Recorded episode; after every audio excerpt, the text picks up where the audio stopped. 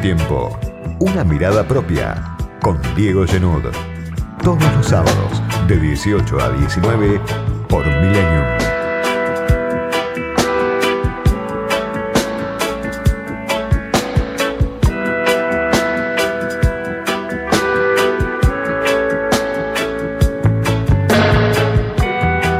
Son las cifras del INDEC, del INDEC que ahora mide bien, mide bien desde el gobierno de Macri, mide bien ahora también con los Fernández.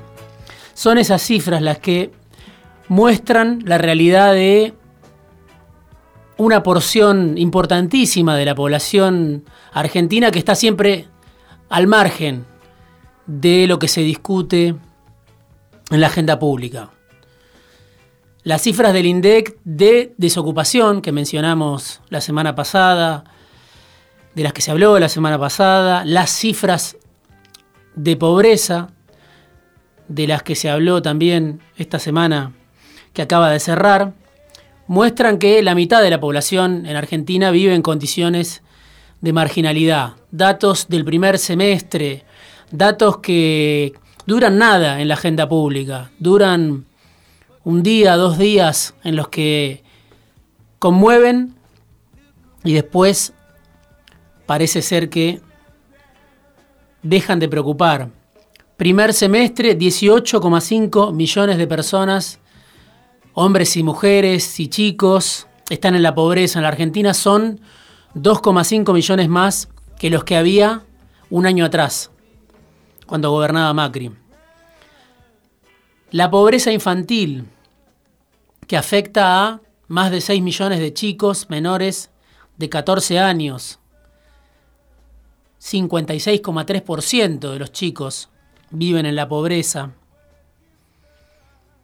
Es una zona opaca de la que no sabemos demasiado, porque esas cifras que ayudan a visibilizar a la mayor parte de la población, a la mitad de la población, pero a sectores que, insisto, no figuran muchas veces en la discusión general, esas cifras, sin embargo, no alcanzan para entender en qué punto estamos parados. Hay una zona opaca de la que no sabemos demasiado. Tenemos esos números y detrás de esos números no sabemos hasta qué punto la pobreza se expande o no.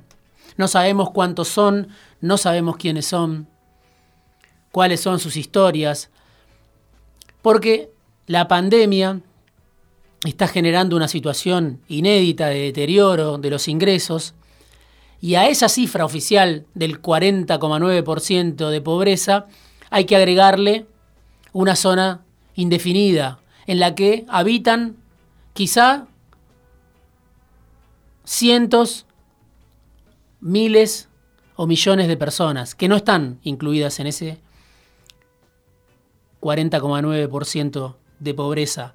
Según los datos de Colatina y de Claudio Lozano, si uno mide la pobreza en el segundo trimestre de este año, la cifra no es de 41, sino que es de 47%. Por eso digo, igual que con la desocupación, donde tenemos una cifra oficial de 13% de desocupados, que es alta, pero sin embargo no incluye a 3.700.000 personas que cuando se hizo la medición no tenían trabajo, pero tampoco estaban buscando debido a la pandemia. No están contados. Dice Lozano, si los contás, la desocupación no es del 13, sino que es del 29% hoy en la Argentina.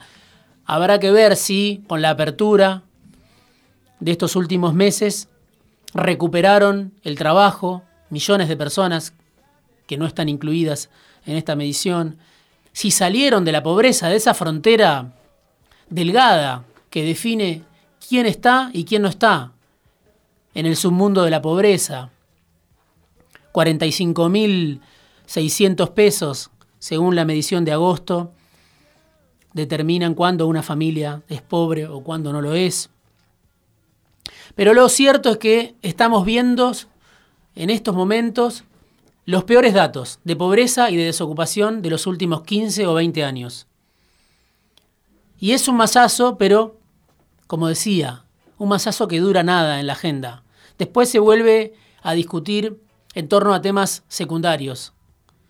Después aparece el gobierno, el círculo rojo, los medios, la oposición, en una pelea frontal en el terreno judicial en torno a tres jueces desconocidos que provocan una pelea a todo o nada. Desconocidos para el 90% de la población. Una pelea que incluye periodistas, voceros, dirigentes de un lado y de otro, pero una pelea que es endogámica, que está desconectada de las necesidades de esas mayorías que el INDEC ayuda, aunque sea por un día, a visibilizar. Cuando pasa el impacto de las cifras que muestra el INDEC, se vuelve a ese grado cero de la discusión donde nadie quiere ceder, ceder nada y menos todavía quieren ceder los que no saben lo que es perder, los que vienen incluso de ganar en los años de Macri, sectores muy minoritarios en un periodo donde la mayor parte de la población perdió. Y la pregunta es si esto es natural, si es natural que sea así, que después de unas horas nos olvidemos del punto en el que estamos hoy parados, el polvorín, que es la sociedad argentina. Puede ser natural quizá en las élites empresarias, en el círculo rojo, en sectores que están defendiendo sus intereses y vuelven a replegarse sobre sus intereses más prioritarios, dejan de lado el fantasma del estallido, el fantasma de un polvorín que en algún momento puede hacer eclosión. Pero quizás no es tan natural esa despreocupación en la política, en el gobierno. Resulta casi temerario errar en el diagnóstico, errar en las prioridades, dar por supuesto que la paciencia social es infinita para alguien que hace política, para alguien que está en el gobierno sobre todo.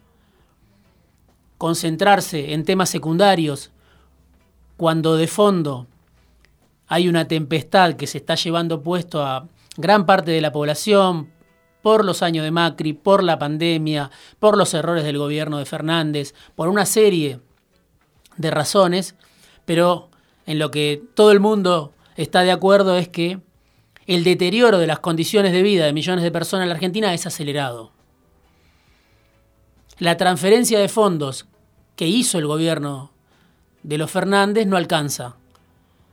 Tiene razón probablemente el presidente cuando dice todo sería peor si no hubiera habido ayuda estatal. Pero también es cierto que esa ayuda estatal no alcanzó. Que el IFE, que era un paliativo para 9 millones de personas, y empezó como un ingreso que compensaba las pérdidas de una porción importante de la sociedad. Primero era mensual, terminó siendo bimensual. Y obviamente no eran los mismos 10 mil pesos en marzo que en octubre. El salario social complementario que cobran muchos trabajadores informales está en 8.400 pesos. ¿Qué se puede comprar con eso? Las jubilaciones, los salarios, los ingresos de la mayor parte de la población, entre ellos la de los votantes del Frente de Todos, la base a la que el gobierno de los Fernández debe cuidar como nada de cara a las elecciones que vienen, de cara a un proyecto que se supone tiene pretensión de durar en el tiempo.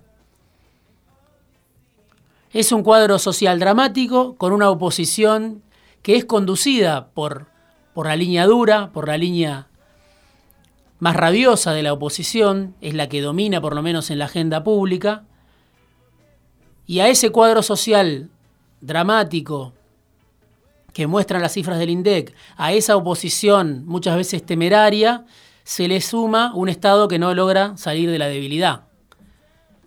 Que no logró salir de la debilidad tampoco después del acuerdo por la deuda. Y que sigue padeciendo ahora la falta de dólares. Los dólares que se fueron en lo que, van, en lo que va del año por atesoramiento, los que se fueron para el pago de la deuda hasta marzo, cuando Argentina dejó de pagar, los dólares que se fueron para las empresas que se endeudaron durante el gobierno de Macri y decidieron cancelar deuda gracias a los dólares baratos que le vendió hasta hace unos días nada más el Banco Central.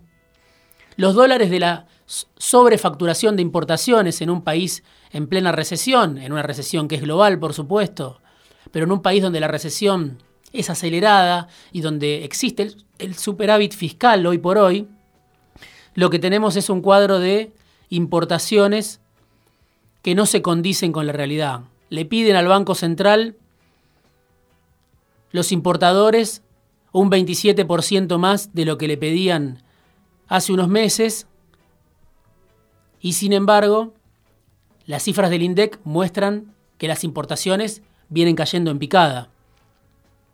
Por eso siempre hay una trampa incluso en sectores en los que el propio Alberto Fernández dice, estamos apostando a la industria. Bueno, también ahí hay cifras que muestran que lo están durmiendo al Banco Central con la cuenta que están haciendo algunos importadores.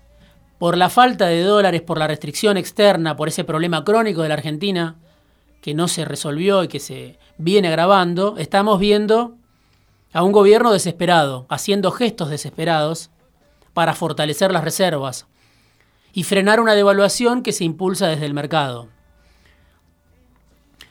Por eso las nuevas medidas, por eso el control de cambios de hace dos o tres semanas, que no resolvió los problemas y que no impidió que se fueran 1.600 millones de dólares de la ventanilla del Banco Central durante septiembre, y por eso estas nuevas medidas que ahora anuncia el gobierno, con el objetivo prioritario de que el campo venda la cosecha que los ojeros que están sentados sobre la cosecha vendan y que las cerealeras liquiden y que entre una inyección de dólares a un banco central que ve cómo cada día va perdiendo reservas. Todo es día a día y todo es minuto a minuto. Pero el gobierno piensa en llegar a marzo, piensa en cruzar el océano que queda al otro lado de estos meses difíciles que le tocan al gobierno, que viene de meses difíciles y va hacia meses difíciles. El gobierno espera que ahora el campo, a partir de este nuevo esquema de retenciones que se anuncia, entregue al, al menos 3.000, 4.000 millones de dólares para llegar a diciembre, para llegar a fin de año. Y espera a marzo, sobre todo, porque ahí sí se espera un ingreso más potente de dólares de la cosecha y porque ahí sí se espera que se consolide este ciclo alcista de los commodities que se empieza a ver. Es lo que le dijeron a Alberto Fernández esta semana cuando habló por teléfono con Xi Jinping cuando afianzó, según parece, los lazos con China. Desde China anuncian que viene un ciclo alcista de los commodities. Pero claro, son cinco meses eternos que todavía separan a los Fernández de la orilla de marzo. Y por eso el presidente, su vice, el frente de todos, el gobierno, están en una carrera contra el tiempo. La agenda de todos los días se la marcan los que presionan por la devaluación. Se la marcan los que se llevan los dólares del central. Muchas veces incluso ahorristas que empiezan a retirar depósitos porque dicen que el gobierno no genera confianza, porque ven que el mercado está más cerca de lograr esa devaluación que persigue. Fernández está en una carrera contra el tiempo y los que le marcan la agenda son los que pueden poner en riesgo la estabilidad desde arriba, como le pasó a Macri, que sufrió muchísimo en los últimos dos años de su mandato, no tanto por la presión desde abajo, sino porque los mercados le arruinaron el horizonte, le arruinaron la gobernabilidad, le forzaron la devaluación permanente, lo que ya conocemos. Otra vez ahora un gobierno de signo peronista se enfrenta a fuerzas similares, con un control de cambio mucho más estricto, pero otra vez desde arriba le están marcando el tiempo al gobierno. El gobierno está atento a eso y por eso este paquete de medidas de emergencia en busca de conseguir reservas para el central. Pero también debería estar atento el, gobierno y prestarle atención a lo que pasa en la base de la sociedad, no solo a lo que pasa arriba con esa presión que atenta contra la estabilidad del Banco Central y la estabilidad del gobierno. También el INDEC muestra que el gobierno debería estar atento a la olla a presión de la pobreza, a la olla a presión de la desocupación y a la olla a presión de la desigualdad. Es una carrera contra el tiempo, pero que tiene que estar atento a esas dos variables, a la presión desde arriba y a la presión desde abajo. Opiniones, comentarios, críticas, sugerencias. Escribinos por Twitter a arroba otro guion bajo periodista y arroba fuera de tiempo guion bajo.